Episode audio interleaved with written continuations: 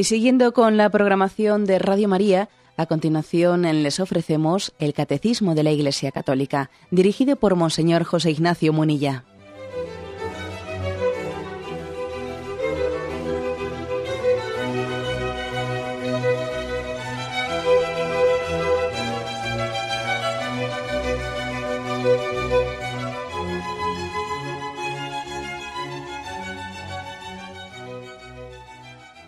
Cordial saludo a todos los oyentes de Radio María. Un día más, con la gracia del Señor, proseguimos el comentario del Catecismo de nuestra Madre, la Iglesia.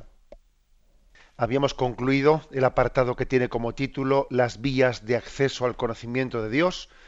El siguiente tiene el título de El conocimiento de Dios según la Iglesia. Son tres puntos a partir del número 36. Y dice este primero, el número 36, dice así. La Santa Iglesia, nuestra Madre, mantiene y enseña que Dios, principio y fin de todas las cosas, puede ser conocido con certeza mediante la luz natural de la razón humana a partir de las cosas creadas. Es un texto del Concilio Vaticano I. Sin esa capacidad el hombre no puede acoger la revelación de Dios el hombre tiene, esa capacidad porque ha sido creado a imagen de Dios. Bueno, pues eh, esta afirmación primera, que es, digamos, tomada, es una de las definiciones, mm, definiciones dogmáticas que hizo el Concilio Vaticano I. Un concilio que no pudo terminar todas sus sesiones, tuvo que interrumpirse un poco de forma bruta porque eh, la guerra en Italia impedía el normal desarrollo, del, Concilio Vaticano I. Pero entre las cosas que sí que le dio tiempo suficiente pues, para poder estudiar y, poder definir fue esta, ¿no? La posibilidad, o sea, que nosotros afirmamos, la Iglesia Católica afirma, que Dios puede ser conocido con certeza mediante la capacidad natural que Dios le ha dado, mediante su razonamiento, mediante su voluntad. Tenemos una capacidad natural de conocer a Dios. ¿Mm? Y, es decir, que la Iglesia cree en el hombre y cree en sus facultades naturales ¿eh? para conocer a Dios. Incluso dice la carta a los romanos que son inexcusables los que habiendo conocido las maravillas de Dios, las obras de Dios, no han concluido, no han deducido a través de las criaturas la existencia del Creador.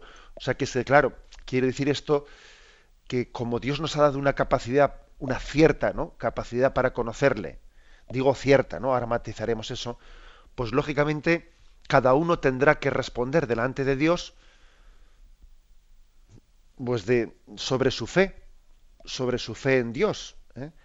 porque mm, también el que no ha tenido eh, la explicación de la fe, también al que no se le ha explicado el Evangelio, él ha tenido una cierta capacidad de conocer a Dios. Luego todo el mundo en su, eh, en su conciencia tiene una cierta capacidad de, de, conocer a Dios, de conocer la existencia de un ser superior, y lógicamente cada uno será juzgado según lo que haya podido llegar a conocer eh, en el seno de su, de su conciencia, como en lo íntimo de su conciencia, como verdad suprema. Bueno, ¿qué ocurre? ¿Por qué el Concilio Vaticano I afirma esto? Pues digamos porque había habido toda una crisis eh, filosófica en torno a la, a la ilustración, en torno al racionalismo, en torno a, también al fideísmo, que había supuesto que la sana filosofía, lo que se, lo que se había entendido como principios básicos de la filosofía realista, habían sido puestos en cuestión. ¿eh? ¿Dónde había nacido un poco este, este confusionismo? Bueno, hay una famosa frase, hay una famosa frase de, de Descartes eh, que dice pienso, luego existo. Cogito ergo sum, eh, una famosa frase suya, en la que, por cierto, cuando Juan Pablo II comentaba en un libro que él publicó, si os acordáis, en el año 1996, quiero recordar que era Cruzando el umbral de la esperanza, era un libro entrevista, eh, hecho por el periodista Victorio Mesori. Y bueno, mm, le preguntaba al Papa, y el Papa decía, voy a leer esta frase, ¿eh?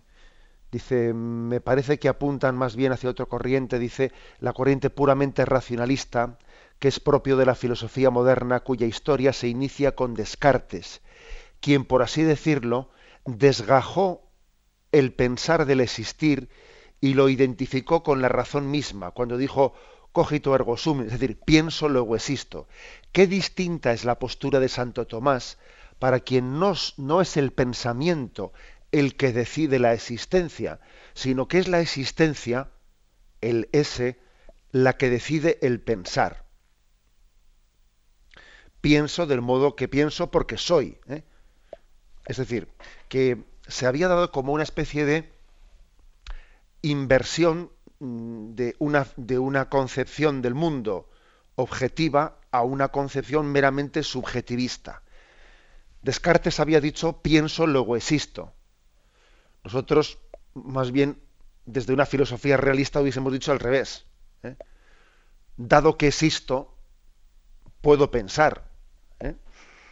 El pienso, luego existo, es que parece que la existencia, la realidad, es consecuencia de que yo la perciba. No, mira, aunque yo no perciba la realidad, la realidad existe. La realidad no la creo yo.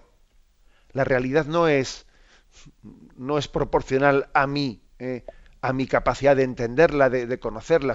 de lo contrario, parece que hago una realidad conforme a mi imagen y mi, semejanza. ¿Mm? O sea que la realidad se me impone. ¿eh? es obvio la existencia de la realidad. Eh, comienza todo, a partir del racionalismo, eh, comienza una especie de duda, duda sobre el realismo, ¿no? Y más bien decir, bueno, mis sentidos me engañan, no me engañan mis sentidos, esto que yo conozco es eh, la realidad en sí misma o en el fondo yo me estoy engañando. este, esta frase del pienso, luego existo, es una especie de giro eh, un giro antropológico en el que la subjetividad del hombre es la medida de la realidad. Y a esto se refiere Juan Pablo II cuando en ese libro Cruzando el umbral de la esperanza, pues mm, bueno, pues lo afrontaba, lo criticaba, eh, lo criticaba y proponía obviamente pues una concepción realista de la, de, la vamos, de la, del conocimiento de la realidad una concepción realista. Bueno, o sea que por una parte, ¿eh? ¿por, qué sintió necesidad el Concilio Vaticano I de definir la capacidad racional natural del hombre de conocer la, mm, existencia de Dios? Pues porque había existido esta crisis racionalista, una crisis racionalista en la que la razón se entiende como una razón inmanente, o sea, una razón no trascendente, sino que únicamente es capaz, de conocer lo que está dentro de, dentro de mí, una razón cerrada dentro de sí misma. ¿Mm? Es, mm, es, verdad únicamente lo que me convence a mí, eh, a mí interiormente, ¿no? No hay como razones objetivas que me vengan de fuera. Razones objetivas. Oye, mira, vamos a ver, independientemente eh, del, lío mental que nosotros nos podemos hacer, hay razones objetivas para la creencia en Dios. Por ejemplo, los milagros. Por ejemplo, los milagros. Dios también ha hecho intervenciones objetivas en la historia para sacudir nuestra incredulidad. Y claro, desde esta concepción racionalista eh, se está como a la defensiva frente a los argumentos objetivos. Únicamente es verdad lo que, eh, lo que yo, digamos, en mi interior me, eh, me convenza a mí mismo como tal, pero no hay razones objetivas que me vengan de fuera. Es una crisis de subjetivismo. De subjetivismo. A esto, a este racionalismo, luego se, se liga el fideísmo, paradójicamente, ¿no? El racionalismo y el fideísmo es como fundamentar la fe, pero no en razones objetivas, ¿no? sino en el fondo en una especie de eh, mm, una opción voluntarista, como una necesidad interior que uno tiene, ¿no? de fundar las cosas, como una opción personal, es decir, se llega a la creencia en Dios, eh, pues desde, desde una especie de necesidad interior de fundar las cosas, pero no porque exista una razón objetiva para creer en Dios. Curiosamente el racionalismo y el fideísmo se dan de la mano. Y eso que en teoría parecen dos cosas distintas, ¿no? O contrapuestas, el racionalismo y el fideísmo, pero al final al final resulta que se dan la mano, es decir, el racionalismo es un rechazo de que existan razones objetivas fuera de nosotros que nos ¿eh? Ante las cuales tengamos que rendirnos, tú tienes que rendirte ante la realidad, ¿no? No, no, eso el racionalismo lo, lo, rechaza. ¿eh? Más bien es una razón inmanente que dentro de mí es el pienso, luego existo. No es existo, luego pienso. No. ¿eh? Es, lo primero es mi yo, luego mi yo y luego mi yo. Pero no hay razones que están fuera de mí eh, que, que, de alguna manera me, que, la, que la verdad se, impone por su propio peso. ¿no? Eso el racionalismo te lo, te lo rechaza eso de que la verdad se impone por su propio peso. Y luego, para llegar a Dios, se agarran a la vía no, de la objetividad, sino del fideísmo, de, una opción, una opción, digamos, voluntarista en la que la necesidad de fundar las cosas, de fundar la moral, de fundar tal, hace conveniente la existencia de un ser superior. Bueno, pues estos dos extremos que se tocan, ¿eh? es como aquel habéis oído el chiste ese que dice, ¿no? Que era uno tan gordo, tan gordo, que se caía de la cama a la vez por los dos lados, por la derecha y por la izquierda, ¿no? Bueno, pues algo así pasa con el racionalismo y con el fideísmo, que al mismo tiempo son opuestos, pero, pero tienen lugar en una misma crisis de concepción de la, de la vida. Bueno, pues eh, este es el panorama, ¿eh? y perdonad que yo sé que a veces estos términos filosóficos se nos hacen un poco, un poco durillos, ¿eh? pero, pero creo que también, pues bueno, en alguna ocasión es necesario hincarle un poco el diente también a, estas cuestiones más filosóficas, en las cuales mucho no se mete el catecismo, pero claro, en estos primeros puntos algo, algo también hace referencia a ellos. Bueno, pues en medio de esa crisis de pensamiento, de tanto subjetivismo, es, es cuando la Iglesia afirma, no, no, mire usted, o sea, Dios nos ha dado unas facultades, una razón y una voluntad eh, capaces de descubrir la asistencia de Dios y capaces de adherirnos a ella. Esto también eh, está ligado a lo que Santo Tomás de Aquino decía, que es la analogía del ser. A ver si explico esto ya así un poco sencillamente, ¿no? Vamos a ver, es decir, Dios nosotros creemos entre el creador y la criatura, ¿eh? entre el Dios trascendente y el mundo que Él ha creado. Ahora, ah, si, si, la distancia, si la distancia entre el Dios creador ¿eh? y el mundo que ha creado fuese tal que fuesen totalmente distintos, si Dios y nosotros no tuviésemos absolutamente ningún punto de conexión entre nosotros, pues entonces sería imposible hablar de Dios, sería imposible conocer a Dios, sería, sería imposible creer en Dios. Luego el primer error posible es el de decir, ¿no? Pues bueno, entre Dios y la criatura, ¿no? Hay una distancia tal que es imposible decir nada de Dios es totalmente distinto de nosotros, luego aquí no, no hay ningún punto de comparación. Y el extremo contrario, pues es el extremo del, perdón, del panteísmo, ¿no? De no distinguir suficiente, o sea, como si Dios, Dios y, y, el mundo fuesen una sola cosa, es confundir a Dios con el mundo. Es un poco el panteísmo pensar que todo es Dios, ¿no? Que todo es Dios o que todo o que la, naturaleza es Dios, etcétera, ¿no? Y entonces es casi confundir el creador y la criatura. Y entre estos dos errores de signo absolutamente contrario, el pensamiento cristiano ha dicho, no, vamos a ver. Dios, por supuesto, que es trascendente, ¿no? Y trasciende al hombre. ¿eh? Y distinguimos el creador y la creación y las criaturas, lo distinguimos claramente, pero sí que existe, sí que existe cierta similitud entre el creador y la criatura, que es lo que se llama la analogía del ser, es decir, hay, no, es, no es ni lo mismo, pero tampoco no es ni absolutamente distinto, ¿no? sino que como somos imagen y semejanza de Dios, hay una cierta capacidad del hombre de conocer a Dios. Claro, si no sería imposible conocer nada. Porque nosotros hemos sido creados por la participación del ser de Dios. Hemos recibido nuestra existencia participando de la existencia de Dios. Bueno, a este principio se le conoce como analogía del ser, es decir, ¿eh? Eh, mm, aproximación al ser de Dios de la criatura. Que, Él nos trasciende, pero que aunque nos trascienda, sin embargo, estamos hechos a su imagen y semejanza.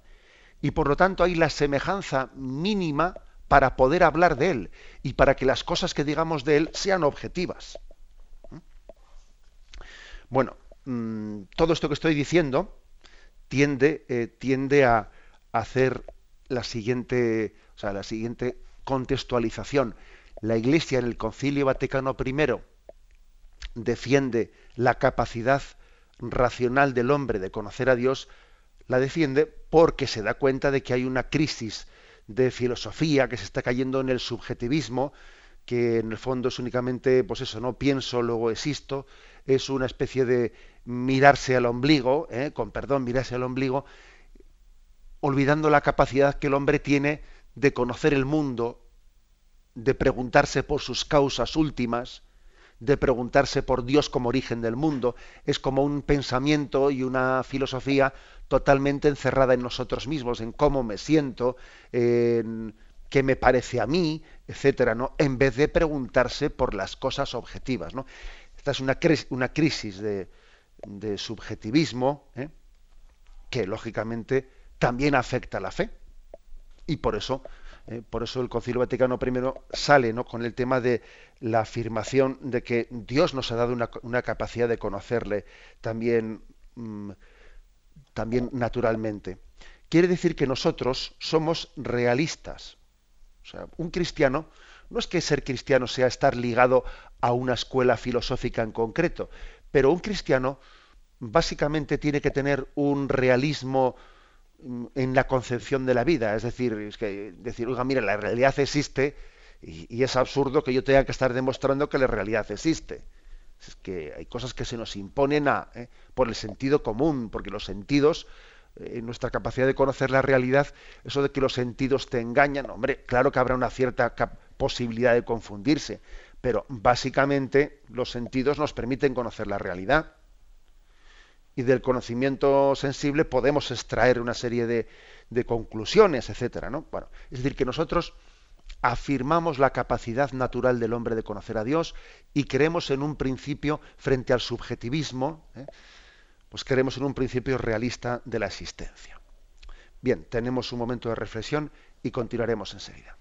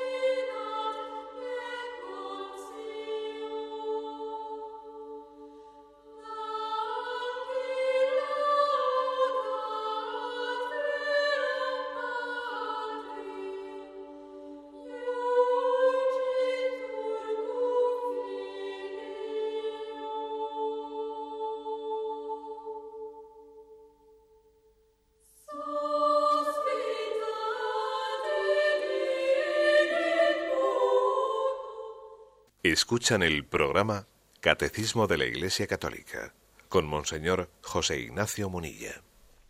Pasamos al punto 37, dentro de este apartado que tiene como título El conocimiento de Dios según la Iglesia. Dice así, sin embargo, en las condiciones históricas en que se encuentra, el hombre experimenta muchas dificultades para conocer a Dios con la sola luz de, la razón. Es decir, ha afirmado anteriormente que, que, Dios nos ha creado con una capacidad natural de poder conocer a Dios, pero luego en el punto siguiente reconoce que la situación actual en la que nos encontramos, aunque tengamos esa capacidad de conocer a Dios, pues no es tan fácil, o sea que tenemos dificultades. ¿eh? Y aquí para explicar esto, introduce pues un párrafo de la encíclica Humani Generis de su santidad Pío XII. Y dice así, a pesar de que la razón humana, hablando simplemente, pueda verdaderamente, por sus fuerzas y su luz naturales, llegar a un conocimiento verdadero y cierto de un Dios personal, que protege y gobierna el mundo por su providencia, así como de una ley natural puesta por el Creador en nuestras almas. Sin embargo, hay muchos obstáculos que impiden a esta misma razón usar eficazmente y con fruto su poder natural. ¿Eh? Porque, y ahora va a decir qué motivos son esos que dificultan esa capacidad de conocer a un Dios creador, a un Dios que, es personal, que gobierna el mundo en su providencia.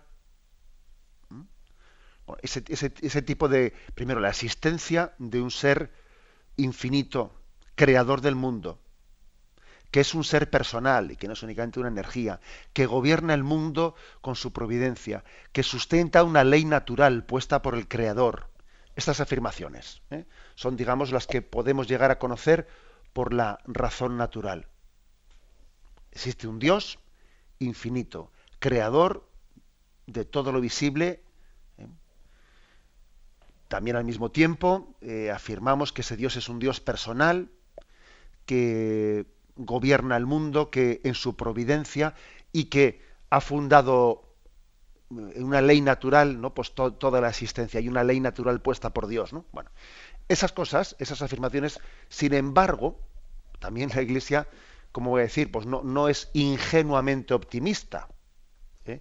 sino que también es consciente de que una cosa es lo que en teoría podríamos o deberíamos de conocer con facilidad, pero luego vienen eh, pues muchas eh, situaciones que nos ofuscan y nos, no voy a decir que nos impiden totalmente, pero sí ponen la cosa complicada. Dice, primero, porque las verdades que se refieren a Dios y a los hombres sobrepasan absolutamente el orden de las cosas sensibles. Y cuando deben traducirse en actos y proyectarse en la vida, exigen que el hombre se entregue y renuncie a sí mismo. Bueno, aquí hay, este, en esta primera frase ha puesto como dos razones para entender por qué no es tan sencillo. Primero, porque las verdades, o sea, el hablar sobre Dios sobrepasa lo sensible. Y claro, el hombre para conocer la realidad tiene que partir de lo sensible, de los, sentidos, los sentidos nuestros de ver, oír, palpar, y claro, Dios no se puede percibir por los sentidos. No, es perceptible. Luego tiene que ser abstraído, uno conoce por los sentidos eh, las criaturas y utilizando la razón de ahí tiene que abstraer, pero claro, ¿eh? es más fácil conocer directamente por los sentidos más fácil. ¿eh? Y eso, digamos que no es que no es que imposibilite, ¿no? pero dificulta ¿no? el conocimiento de Dios. Y, hay mucha gente que vive a nivel de los sentidos. Y por desgracia también la capacidad de raciocinio, como decíamos el otro día, pues no es que andemos muy sobrados. Eh, muchas veces es lo inmediato, lo que toco, lo que palpo, lo que puedo ver. ¿eh? Y eso hace que, que lo otro suene más a teórico, suene más a... ¿eh? Pero además dice, ¿no? Que no es únicamente por eso, dice que luego además el concluir la existencia de Dios eso después nos compromete. Es que, claro, no es únicamente un conocimiento teórico. Es que si tú conoces a Dios, decir que Dios existe, que tú reconoces su existencia, es algo que te compromete. Porque tú, si has, dicho eso, si has reconocido eso, pues lógicamente tienes que creer, mejor dicho, tienes que vivir y comportarte de acuerdo con la existencia de ese ser superior que ordena tu vida, ha fundado una ley natural, luego yo pues, no puedo hacer lo que me dé la gana, sino que tengo que vivir conforme a la ley natural que Dios ha, eh, en la que ha fundado la existencia. Y entonces resulta claro que creer en Dios te compromete. Entonces, una de las razones por las que a veces ¿no? nos cuesta llegar a concluir la existencia de Dios, en el fondo, eh, es más de índole, digamos, moral tuya propia, es decir, es que no sé si no sé si quiero creer o no quiero creer, no sé si quiero concluir o no quiero concluir la existencia de Dios, porque sé que eso me compromete. ¿eh? No sé si habéis oído hablar ¿eh? de, un episodio de, la, que se cuenta además tanto de la vida del santo cura de Ars como del padre Pío de San Pío de Petralcina, de, ambos expertos, no expertísimos confesores, se cuenta la siguiente anécdota, que, estaban eh, ambos dos pues en situaciones distintas, hablando con algunas personas que estaban torturadas de, incre de dudas y que no querían eh, reconocer la existencia de Dios porque tenían muchas dudas, porque tenían muchas dudas, porque uno no entendía cómo Dios podía encarnarse, otro no, no entendía cómo no sé qué, para arriba y para abajo, ¿no? Y entonces, pues tanto el santo cura de Ars como San Pío de Pietralcina, pues le dicen a, a, este tipo de sujeto, ¿no? Que está como torturado por supuestas dudas, ¿no? Que no le permiten terminar de creer en Dios. Mira, déjate de, confiésate, confiésate. Sí, pero es que yo para confesarme necesitaría mis dudas que te dejes, confiésate. Bueno, pero yo cómo voy a confesarme si eso supone que la iglesia que te confieses. Y finalmente, ¿no? Pues esos sujetos se confiesan y se llevan la gran sorpresa que en el mismo momento en que reciben la absolución, sus dudas quedan disipadas. Bueno, a ver, explícame qué duda era esa después de confesarte. No, si ya, ya no tengo dudas. Es decir, que muchas veces las dificultades que tenemos de creer en Dios, en el fondo son como defensivas, ¿no? Es como me pongo a la defensiva mm, para no creer, para que así no, no me sienta cuestionado o no sienta una exigencia hacia la conversión. Bueno, esto por lo tanto es como una eh, razón objetiva de la que habla aquí. Y sigue diciendo, el espíritu humano, para adquirir semejantes verdades, puede padece dificultad por parte de los sentidos y de la imaginación, así como de los malos deseos nacidos del pecado original. Vamos a ver que quiere decir que aunque es verdad que nosotros tenemos una capacidad de conocimiento, o sea, nuestros sentidos tienen capacidad de conocer la realidad. ¿eh? Eso que algunos filósofos se arman un lío de mis sentidos me engañan. Hombre, vamos a ver. ¿eh? Yo estoy viendo unos acontecimientos y los estoy viendo objetivamente, soy un testigo objetivo. ¿eh? cuando yo voy a un juicio y me, me toman declaración como testigo, como testigo, desde luego allí sería ridículo que yo dijese, no, es que yo vi, ¿no? Yo vi que cómo cogía una pistola y le disparó al otro, pero es que no sé si mis sentidos me engañan, porque ya dijo Descartes, ¿no? Eh, pienso, luego el, juez te tomaría por tonto, porque digamos nosotros en nuestra vida real eh, creemos en la, ¿eh? en la filosofía, nos calentamos la cabeza inútilmente, pero en la vida real Estamos creyendo en la capacidad de que nuestros sentidos conozcan la realidad. Pero es verdad, dice aquí Pío XII en la encíclica Humane Generis, que también tenemos cierta capacidad de distorsionar las cosas. Por ejemplo, cuando uno no tiene malos deseos dentro de su corazón, cuando tiene malos deseos ¿eh? y no ama a una persona, ¿cuántas veces lo que ve lo juzga mal? Lo juzga mal, interpreta mal las cosas, ¿no? Pues porque sus malos deseos hacen que meta una interpretación negativa en lo que ve con frecuencia. No nos ha ocurrido, eh, no nos ha ocurrido nunca que fruto de que no amamos a una persona lo que viéramos de amarla, vemos algo y hacemos una interpretación negativa, ah, mira, eso que ha hecho, eso que le han pasado, seguro que eso era porque estaba escondiendo no sé qué, y luego de repente, pues por otra circunstancia, te enteras de la realidad que tú habías pensado mal, ¿eh? y entonces sientes cierta vergüenza de decir, pero bueno, ¿cómo he podido pensar eso? Fíjate si era exactamente lo contrario, yo ya me había hecho una interpretación. O sea, también esto ocurre. También ocurre que tenemos una capacidad de que nuestra, eh, nuestra falta de amor, eh, la distorsión de nuestro pecado original, hace que tengamos malos deseos, la imaginación ya está viendo cosas, ¿eh? viendo cosas, interpretando cosas deformadamente, etcétera. O sea que sí que es verdad que aunque creemos en un principio realista de conocer la de conocer el, vamos, el entorno, pero tenemos que ser humildes. Tenemos que ser humildes en, en decir, sí, tenemos capacidad de conocerlo, pero también cuando nos ponemos a deformar las cosas, anda que no somos especialistas. ¿eh? Y por último termina diciendo, ¿no? aquí en, en, este párrafo, en esta cita, de la Humane Generis escrita por Pío XII. De ahí procede que en semejantes materias los hombres se persuadan fácilmente de la falsedad o al menos de la incertidumbre de las cosas que no quisieran que fueran verdad. ¿eh? O sea que el hombre se puede autoengañar. Se puede autoengañar. Dios nos ha dado una capacidad de conocer la realidad, pero es verdad que nosotros, fruto de nuestro pecado personal, tenemos una capacidad de mentirnos a nosotros mismos y creérnoslo verdaderamente notoria. Entonces, en ese sentido, no somos Superman, ¿eh? o sea, el hombre no, no es, no podemos tener una visión ingenua ¿eh? de un falso optimismo pensando que todo lo conocemos con esa actitud, con certeza, no, ¿eh? no. También somos mendigos de, de querer conocer la verdad con más profundidad, con más exactitud, con más certeza. Bien, hasta aquí, por lo tanto, la, eh, la reflexión de, de Pío XII, la Humane Generis. Tenemos un momento de reflexión y continuamos enseguida.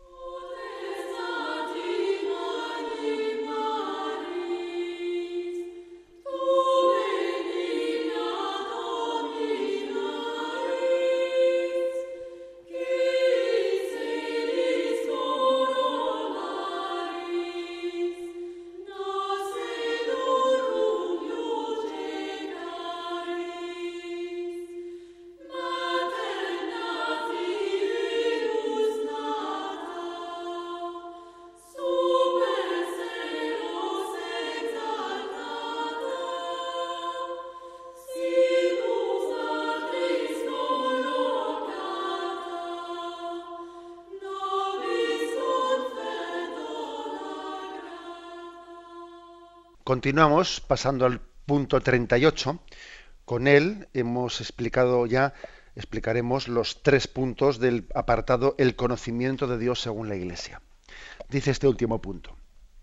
Por esto el hombre necesita ser iluminado por la revelación de Dios, no solamente acerca de lo que supera su entendimiento, sino también sobre las verdades religiosas y morales que de suyo no son inaccesibles a la razón, a fin de que puedan ser, en el estado actual del género humano, conocidas de todos sin dificultad, con una certeza firme y sin mezcla de, error.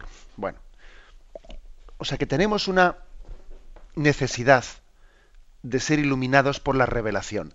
Es verdad que la razón que Dios nos ha dado nos da una cierta capacidad de conocer a Dios. Eso que decíamos antes, por la razón podemos llegar a, eh, pues a conocer la, existencia de un Dios infinito, que es creador, que es un ser personal, que gobierna el mundo en su providencia, que ha fundado una ley natural. Bien, pero claro, pero en primer lugar, una cosa es saber esto, y otra cosa es saber ya que ese Dios es trino y uno, que es Padre, Hijo y Espíritu Santo.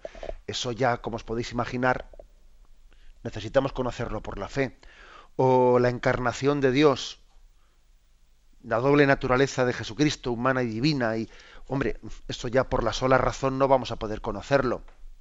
¿Mm?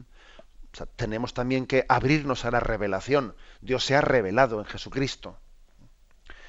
O sea que la revelación supera en el objeto de su conocimiento a, la razón.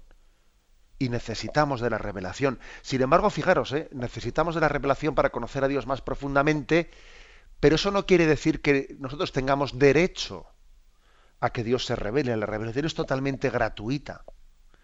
Tenemos una profunda necesidad de ella, pero no podemos exigirla, sino únicamente recibirla como un regalo abriéndonos de corazón de, de par en par, ¿no? con el corazón abierto para acogerla. Y ojo, no únicamente por el hecho, como dice aquí, ¿no? No únicamente por el hecho que es que hay cosas porque con la razón no podemos llegar a ellas, ¿no? Como por ejemplo el hecho de la de que Dios es trino y uno, sino porque además de eso también hay cosas que aunque naturalmente podamos conocerlas con la razón, sin embargo, no las conocemos con tanta exactitud, con tanta certeza, por la razón que como eh, por la revelación. Por la revelación las conocemos con más exactitud. Hay muchas cosas que son de ley natural, pero luego es curioso ver que en cuando el pensamiento se va cada vez emborronando más y cada vez hay más confusionismo y cada vez hay más subjetivismo y etcétera etcétera y nos acostumbramos a lo que es absolutamente anormal, pues claro, parece que luego al final para aceptar la ley natural hay que estar abiertos a la, a la revelación. Por ejemplo, ¿eh? esto me lo, me lo visteis explicar cuando hablamos de, del tema del aborto, etcétera. Es curioso que, bueno, en teoría, desde luego, para estar en contra del aborto no hace falta ser creyente, o sea, alguien por pura eh, capacidad racional de apreciar la vida, el don de la vida, pues podría ser, vamos, auténtico militante de la cultura de la vida y estar en contra del aborto, por supuesto, y lo sabrá, ¿eh? y lo sabrá. Pero es verdad que mayoritariamente la causa de la vida la defienden, o sea, la mayoría de los que están metidos en esa causa, no serán todos, pero la mayoría suelen ser cristianos y personas muy creyentes, lo cual quiere decir que la revelación, el abrirse a la revelación, les ha hecho clarificar más qué es lo que es de ley natural. En teoría eso se podía, en teoría el respeto al ser concebido y no nacido, en teoría eso se podía llegar a, ¿eh? llegar a aceptarlo y acogerlo por la, por la razón, aunque no se tuviese fe. Pero luego la práctica nos demuestra que, como decíamos ayer, cuando quitamos lo sobrenatural, no queda lo natural, sino que nos quedamos con lo antinatural. Y eso ocurre con mucha, con mucha frecuencia.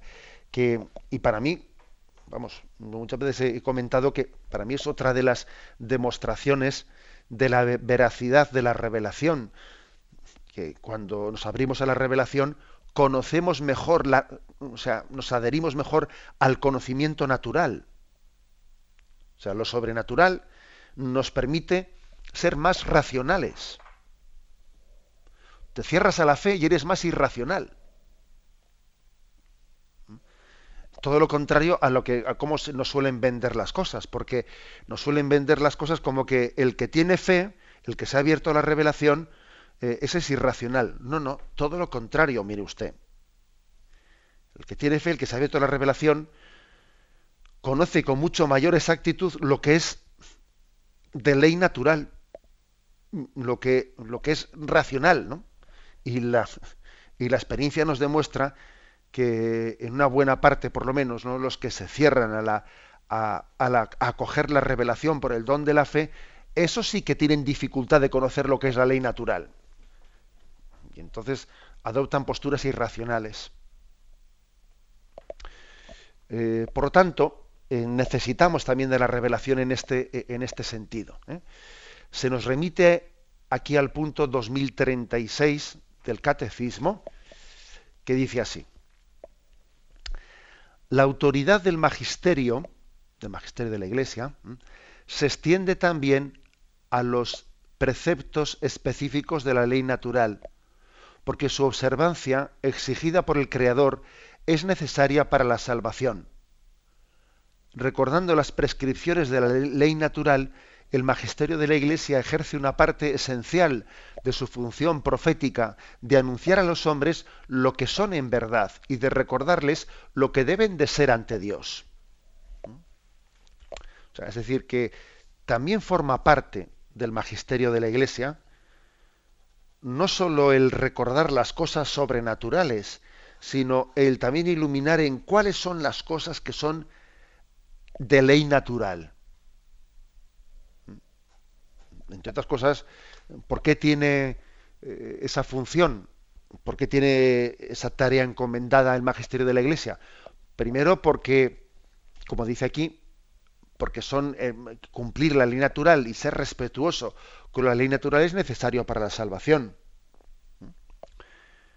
Y en segundo lugar, además, porque, bueno, si Dios se ha revelado, eh, nos ha revelado ciertas cosas, por ejemplo, ¿no?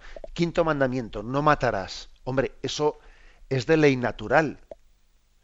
Mm, en principio no, no parecía que era necesario que Dios revelase un mandamiento como ¿eh? el mandamiento divino si ya él había puesto en la naturaleza, inscrito en la naturaleza, que eso es de ley natural, que hay que respetar la vida. Sí, en teoría parece que es una, eh, una, una, duplicidad, ¿no? O sea, lo puso la ley natural y, lo pone en las tablas escritas de la ley de Moisés. Pero es que era necesario ponerlo, ¿eh? porque ya sabemos cómo somos. ¿eh? Uno dice, sí, no matará, sí, ley natural, pero es que este en este caso se lo merecía. Y, somos así, tendemos a autojustificar. Entonces, como la ley natural, de alguna manera, no está escrita en ningún sitio y está en la propia naturaleza, es, bastante mm, eh, fácil, bueno, fácil, ¿no? O sea, es bastante frecuente que uno pueda violar la ley natural y hacerla a su medida y hacerle excepciones. Por eso dice, no matarás nunca al inocente. ¿eh? Bueno, mm, he aquí, por lo tanto, ¿no? también el, el por qué, o sea, aquí hay una, una explicación para que entendamos cómo mm, tanto eh, la ley natural que Dios ha inscrito en nuestra conciencia y la revelación de Dios que está transmitida pues a través de los profetas y sobre todo de Jesucristo confluyen eh, ambas dos ¿no? en la pues en el caminar del hombre igual que el hombre tiene eh, como es como esa mariposa que tiene las dos alas la fe y la razón también bueno pues Dios ha dado como dos caminos el camino del conocimiento natural y el, y el camino del conocimiento revelado. Bien, lo dejamos aquí. Hemos concluido este apartado que tiene como título, mm, a ver, perdón que me he perdido la página, el conocimiento de Dios enseñado por la Iglesia. ¿eh? Eh, cómo la Iglesia enseña el conocimiento de Dios. Y ahora damos paso a la intervención de los oyentes. Podéis llamar para formular vuestras preguntas al teléfono 917 107 700. 917 107 700.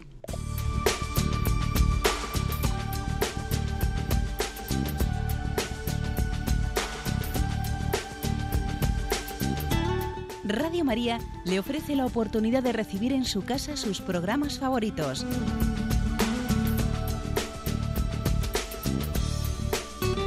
Ahora lo puede hacer a través de nuestra página web www.radiomaria.es o bien llamándonos al 902 500 518. 902 500 518. Pídanos el programa que más le interesa en cualquiera de sus emisiones, especificando el día y la hora que lo ha escuchado. Solo nos tiene que decir si lo quiere en CD de audio o CD o DVD en MP3. Haga su solicitud en el 902 500 518 y en www.radiomaria.es. Radio María, más cerca de usted. Escuchan el programa Catecismo de la Iglesia Católica con Monseñor José Ignacio Munilla. Sí, buenos días, ¿con quién hablamos? Buenos días, habla con Antonio Moreno. Adelante, Juan Antonio. Una pregunta muy rápida, Monseñor. ¿Me oye? Sí, sí, adelante, le escuchamos. Una hija mía eh, se ha casado con un árabe que no está bautizado. ¿Ese matrimonio es válido? Sí, vamos, entiendo que se habrá casado por la iglesia, me imagino. ¿eh? Sí, si por lo civil claro, es más fácil entender, ¿no? Que el matrimonio civil eh, sea válido. Pero sí, el matrimonio por la Iglesia, casado eh, entre una persona cristiana católica con una persona de otra religión, es posible. Es posible y, hay que decir que, que, bueno, se exigen en ese caso, ese matrimonio que se llama mixto, se exige una serie de condiciones sobre el compromiso de la educación de los hijos, según la fe católica, el respeto de esa mujer en sus, en sus creencias, etcétera, etcétera. Bien, también, también voy a decir que sí que la Iglesia de distintas maneras también ha alertado, aunque ese matrimonio es válido ¿eh? y es lícito, ¿no? y la Iglesia lo permite, sí que es verdad que también se, se ha, indicado en distintas ocasiones, especialmente por parte de los obispos católicos de los países árabes, em, la, dificultad seria que suele existir en esos matrimonios. ¿eh? Eh, vamos a ver, el, máxime, máxime en este caso en el que es eh, el varón musulmán el que se casa con la mujer cristiana. En la medida en que ese matrimonio no viviese en España, sino que en, algún momento determinado de su, de su vida fuese a vivir ¿no? al país del, del lugar de origen del, varón, iba a tener serias dificultades en ser respetado por esa cultura para poder educar católicamente a sus hijos.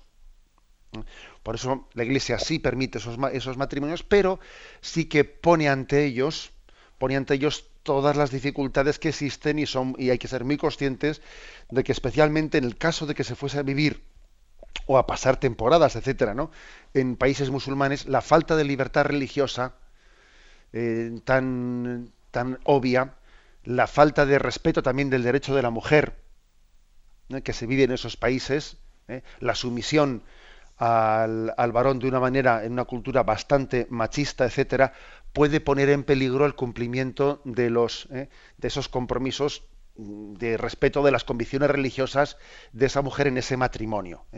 Por tanto, yo le he respondido a su pregunta, pero bien, estos aspectos que le he dicho, que no se los digo exclusivamente a usted, sino que en el fondo es a todos los oyentes ¿no? que están escuchando este programa, también creo que es importante escucharlos, ¿no? Y para, para poner las medidas de precaución que haya que poner.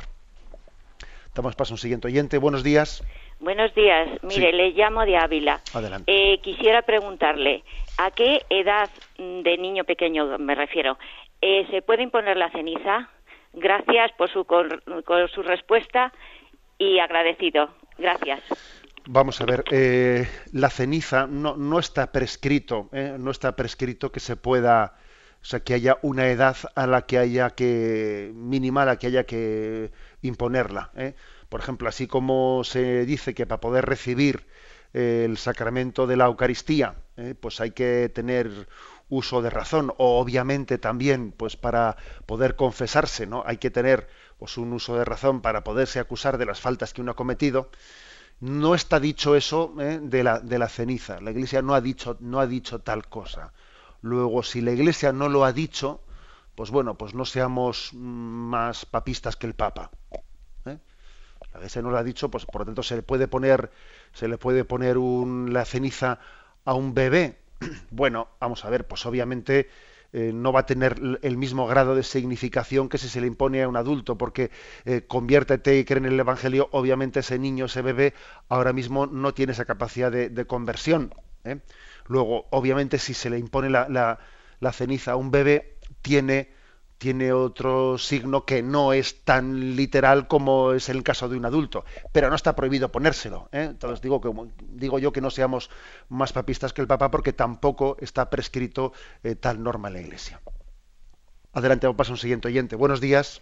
Buenos días, monseñor. Adelante, le escuchamos. Llamo desde Ávila. Adelante. Soy oyente de su programa. Muy bien. Dice, referente al punto 27 del Catecismo de la Iglesia Católica. Sí. El deseo de Dios es un sentimiento. Dios nos prueba con enfermedades y problemas, pero llevándolo con esperanza, Él nos ayuda en nuestro caminar. El amor hacia Dios es un sentimiento o inquietud que se revela en nuestro interior y te anima, te anima a seguirle y a darle gracias. A mí me consuela el dialogar con Él, ofrecer alguna oración. Y digo esta, mientras voy caminando, mientras voy caminando, adelante, Señor, que yo te sigo. No sé por dónde voy, pero me basta saber que voy contigo. Tampoco puedo verte, pero entiendo que eres tú, por lo largo del camino que siempre va subiendo. No oigo tu voz ahora, pero creo que me has llamado tú, porque me abraza un inmenso deseo. Yo soy la oscuridad en noche hundida, pero tú eres la luz. Yo soy la nada, pero tú eres la vida.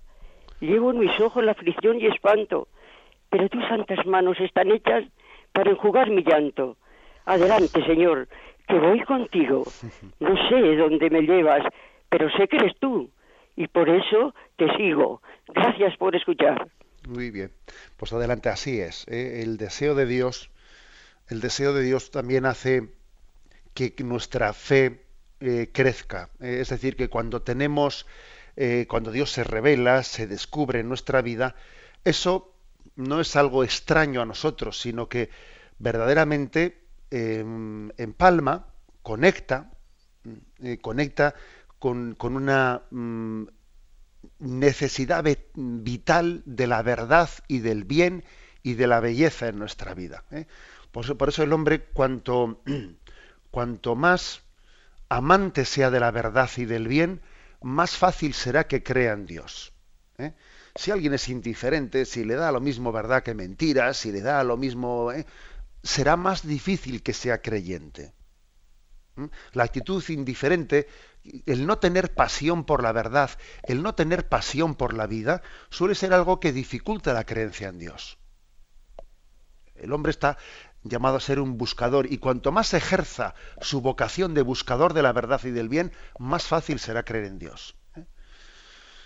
Bien, damos paso a una última llamada. Buenos días. Hola, buenos días, padre. Eh, me llamo Aurelio. Adelante. ¿Me oye? Sí, sí, adelante.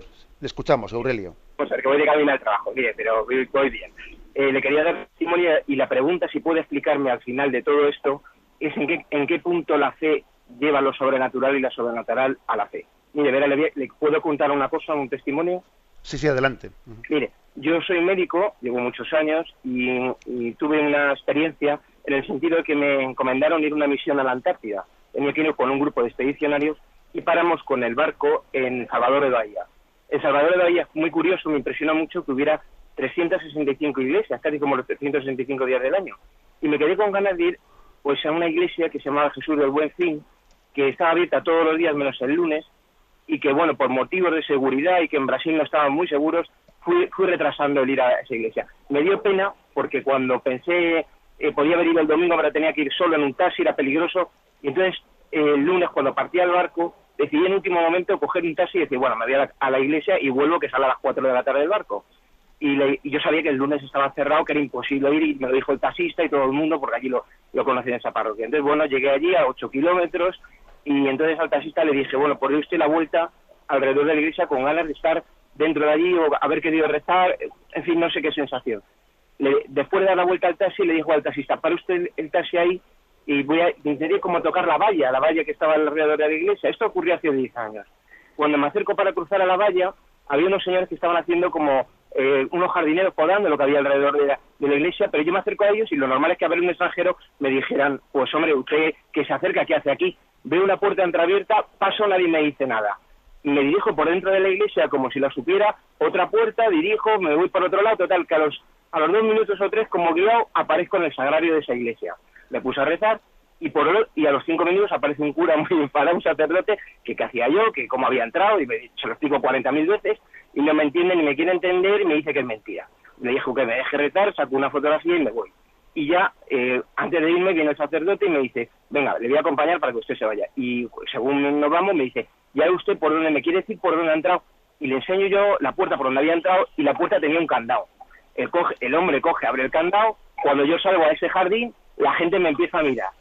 Entonces a mí me dejó esto un poquito perturbado, porque no sé en qué medida yo han pasado 10 años y todavía me lo sigo preguntando, ¿no?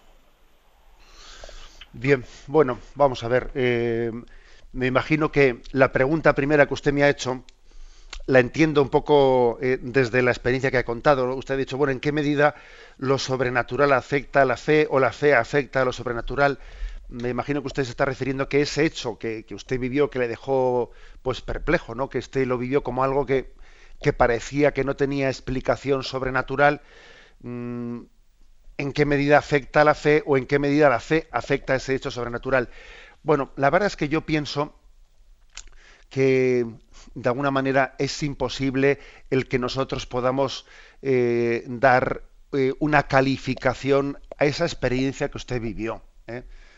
Hay cosas, esto lo dice San Juan de la Cruz, cuando uno tiene ciertas experiencias ¿no? Que, bueno, pues que no tienen explicaciones naturales o que podía ser también un hecho sobrenatural, San Juan de la Cruz dice, bueno, mm, vivámoslo sin poseerlo, sin pretender, ¿no? Como agarrarnos a ello, ofreciéndosele a Dios y, ¿cómo voy a decir yo? Que nuestra vida de fe, en el fondo, no, no nace por ese hecho. nuestra vida de fe no está apoyada en ese hecho, que al fin y al cabo eh, nosotros nos sustentamos en el criterio de Jesucristo y independientemente de que ahí se hubiese producido un hecho sobrenatural o milagroso, o que usted hubiese tenido una alucinación, mire usted, ¿no? O sea, independientemente de las dos cosas, eh, nuestra fe está fundada en Cristo.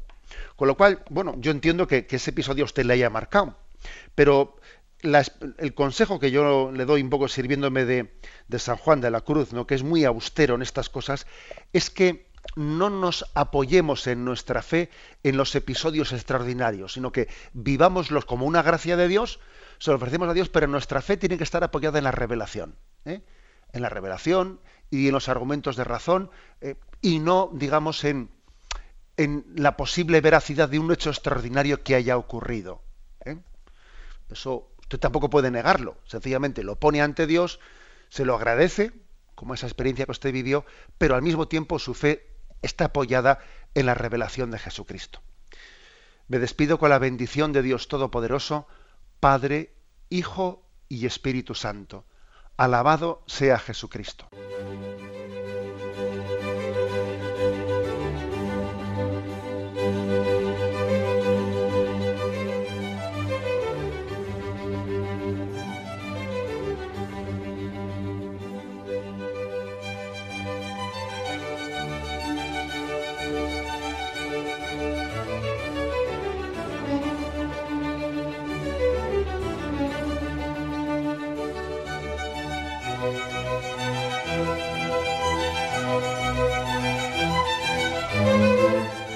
Han podido escuchar en Radio María el Catecismo de la Iglesia Católica, dirigido por Monseñor José Ignacio Munilla.